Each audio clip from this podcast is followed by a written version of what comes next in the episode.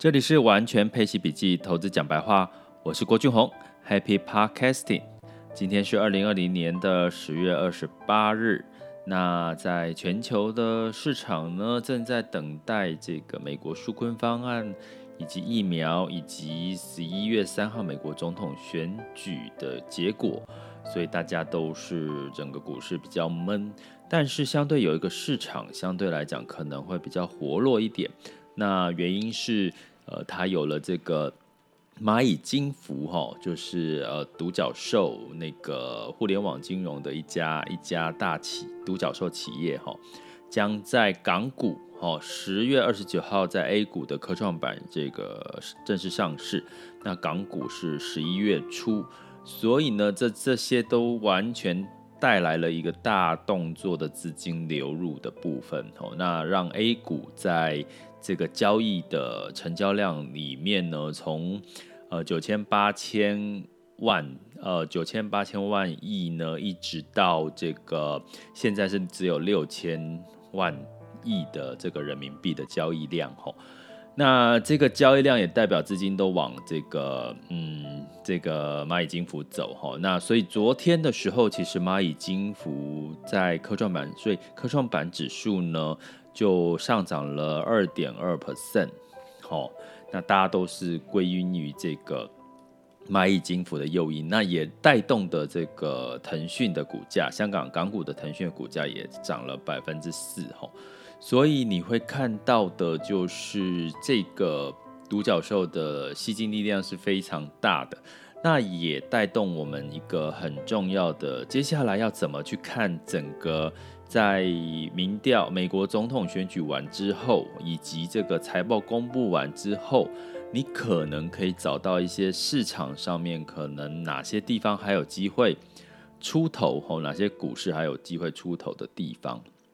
那因为 iPhone 十二也也正式上市发布了，也卖得还不错，吼。那目前听到的官方的一个讯息，哈，媒体的讯息是说觉得还不错。那我们另外一件事情，先来看一件事情，就是说，诶，可是最近啊，就是寿险业哦，其实在八九月，其实巧巧的，他卖了台股，卖了将近千亿的台股。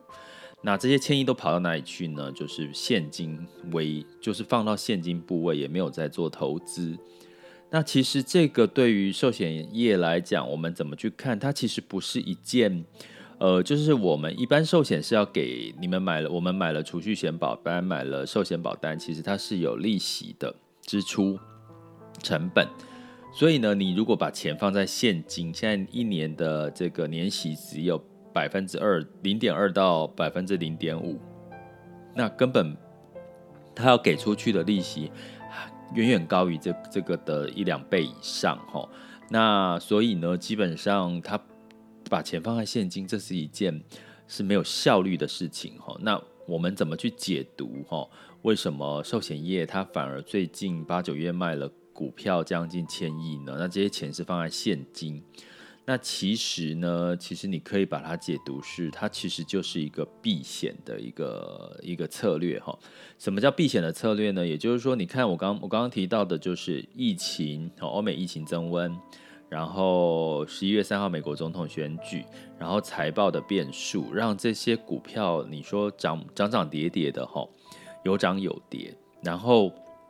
再加上这个美元汇率偏低，因为大家知道其实。寿险业可能你真的要投资获利，除了台股之外，你必须要做资产配置。那资产配置一定是大部分持有美元的计价的债券或股票。所以以这样子的一个情况来看的话，其实他们不太敢，其实不敢买美元。为什么？因为新台币一直升值啊。所以他势必要去做一个避险哈，包含汇率的避险的动作哈。所以我我我提到一件事情，就是说金控金融，尤其寿险有寿险的哈，包含银行股的部分，其实最近在接下来这段时间，其实因为低利率的情况，它的操作是非常辛苦的，所以你会看到很多的。这个相关的银行金控其实是在做一些缩减成本的一个一个状况哈。那怎么缩减成本呢？包含你可能在很多的讯息里面看到，它比比如说银行人员的一些缩减啊，比如说一些呃内部作业哈、全部尽可能的用电子化的一个方式哈、不要用纸本的方式哈、所以这类的哈、都是在缩减缩减成本哈、缩减人力的一个动作，持续持续都一直在进行当中哈、那所以呢？基本上，既然说连这个险资哈，就是保险资金都已经在做避险的动作，那其实有时候我们就跟着潮流走，跟着这个主力，跟着资金走哈，代表其实他们已经看到十月之后，其实这个股市涨多的一个变数。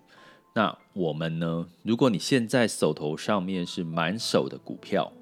好，我知道有一些小伙伴现在手手头上真的是满手的一些股票的话，你可以试着哦，在这段时间去做，尤其在十一月三号美国总统选举前去做适度的调整，也就是说获利了结，然后把一些部分的一些股票，如果你有赚到钱的，先部分获利了结。那如果是台币的话，你可以考虑哈，在这段时间，比如说你拥有的资产是台币计价跟美元计价，你可以适度的把你这个台币计价的部分去买美元计价的哈。我最近最近去银行换汇哈，那个呃，因为因为我要去这个做蚂蚁金服的 IPO，我我我我有去参加这次蚂蚁金服的 IPO 哈，港股的部分，因为我觉得你。做投资有时候你也顺便了解一下，感受一下。就像我鼓励大家去这个双十一的时候去买买看哈。他们如果你上上一些平台在做一些促销的时候，你去感受一下这个价差有多少。诶，我觉得这一次的这个购物季的价差还有一点吸引力，有有些有吸引力哈。像我最近在看的是山西产品，还有就是旅游的。饭店跟餐饮的部分哈，那所以呢，基本上你会看到，我们下一集再来讲这个购物季消费的一个现况，跟你怎么去买到一些便宜的一些呃方法哈。那所以我要讲的是，讲回来就是说，你会我参我参与这个呃蚂蚁金服 IPO，它其实我银行人跟我说，其实哎，你为什么不换美金，要换港币？那我当然跟他说我要干嘛吼，那他就说，其实现在港买美买美元其实真的是超低超优惠的。我说这个我也知道啊，可是蚂蚁金服就是用港币计价，好，你不能买美金去去去做这个参与这个 IPO 嘛。所以基本上呢，你会看到美元现在大部分人都知道它其实是兑换台币是相对低点。那你当然是可以投资美元计价的，不管是基金、ETF 或者是这个美股，哦，那所以呢，相对来讲呢，这个这个做法呢，我们就可以类，你去看，诶，寿险业有时候我们是看到一些呃大大力险资哈，或者是一些主力的资金呢。他去做一些调整的时候，有时候我们就也可以适度的去提醒自己，你是不是现在是全部的呃满手的股票或者是满手的股票基金，适度的去转换。那转换什么呢？一个我我刚刚讲的台币可以转换到美金。第二个部分是什么？就是我们的这个股票的部位可以部分转换到债券。债券的市场，因为某种程度，我有在前几集也提过，当这个经济在复苏的时候，那企业在、公司债，哦，甚至新兴市场债都有机会慢慢的往上走，哈。那然后走完之后，再开始进入到在下一波股市。所以在十一月三号之后，也许如果这个美国总统选举，确定结束了，然后财报也公布完了，变数减少了，市场也许修正了。其实这个时候你就有足够的现金部位去做一个调整，或者是在加码的一个动作。好，那现在寿险的这个讯号也是在告诉我们，他做了一个现金部位的避避险，可是他接下来还会还是必须要回到这个市场，因为我刚刚讲到说，你这些现金只有放只有零点二到零点五的这个收益啊，所以你现在要放出去的钱，你必须要给人家一趴到两趴的这个呃利息的成本的话，他他就是亏钱，所以他不可能让这些钱一直放在现金，那接下来他就是在看等待下一次的进场时机。那我们有时候也可以学着做，其实也可以让大家跌了，好像如果以你是投资配息的一个策略的话，你也可以刚好部分的哈，比如说你是以债养股，或者一部分的是偏股票的这些部位，你就把它部分获利了结赎回，等到十一月三号之后看状况再来逢低进场哈，或者是跌了就买的策略，相信对于你的这个年底的配息率也有这个加分的动作哦。接下来进入到我们的二零二零年十月二十八日全球盘势轻松聊。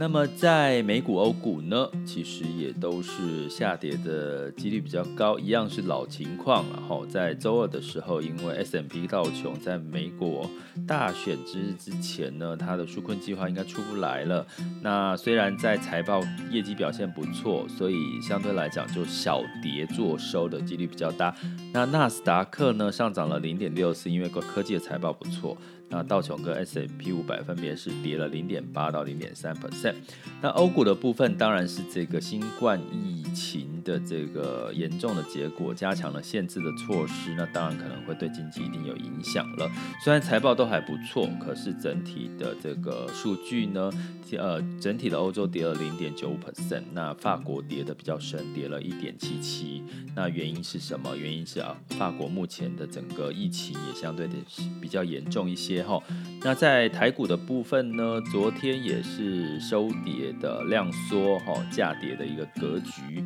那在今天呢，其实在这个台股的部分呢，也是下跌的哈，跌了，目前是十二点三十分，跌了六十九点哈。那整体，但是有一个就零零五六呢，反而今天逆势小涨哈，因为今天是除夕日嘛哈，所以就让很多的资金就可能在除夕的时候去买。好，让等待它填息哈。那大家代表大家是乐观的看待这这一档这个零零五零，然后它配息率有到将近五点多 percent 哈。所以呢，如果你想要采取配息，然后想要股票赚股票价价价差，其实目前的零零五六的 ETF 其实也是一个你可以参考的一个标的。那当然，你也可以用定期定额的方式去投资，或者是我我提到的以债养股，用你的债息去做这个零零五六或零零五六的布局也是可以哈。那在昨天创业板是上涨了一点二六，然后恒生指数是下跌。那今天一样也是 A 股呢，普遍都是这个走往上上扬的哈，都是上涨的。那其实其实 A 股呢，大家要一个资讯就是百分之五十是散户，所以它可能很容易受到情绪的影响。那如果今天因为科创、蚂蚁金服带动市场往上，那可能就很多人会跟风哈，跟着走哈。类似 A 股现在的市场是这样。那目前 A 股的整个比较多头的几率，就是上涨的几率，通常会是落在个一月哈，就是每一年的年初春节前哈，你可以参考一下。那在能源的部分呢，基本上油价呢是布兰特原油上涨一点八三，来到四十一点二，所以其实油就是如果没有太多正更利好、超乎预期的供需的状况，其实大概油价会是在四十、四十五中间这样子上上下下了哈。那黄金的部分是涨到零点三 percent，一收一九一一。那目前也没有太大的变数。那美元指数维持在九十三点零九。那其他的像人民币是来到六点七零五四，然后台币也是相对是比较强势的。所以呢。呃，我们就持续每天稍微关注一下，你会发现每天的变化如果不大，你就会比较安心哦。所以有时候为什么你可以每天习惯收听一下我的十几分钟的 podcast 哦？一方面听一个重点，二方面你每天听这个呃数据的变化，你感受就会觉得没有那么的严重。可是你如果你突然比如说在前天的时候，整个市市场大跌一天。你因为掌握了每天的一个市场状况，你就不会那么害怕跟受惊了。所以这就是我们陪伴式理财教育的一个很重要的一个学习精神哦。如果你想要了解更多陪伴式理财教育，请上我的网校 school 点 happy to be rich dot com，或者到这个我的文字叙述里面去找到这个连接，或者是用搜寻的方式哈。这里是完全配息笔记，投资讲白话，我是郭俊宏，关注并订阅我，陪你一起理财。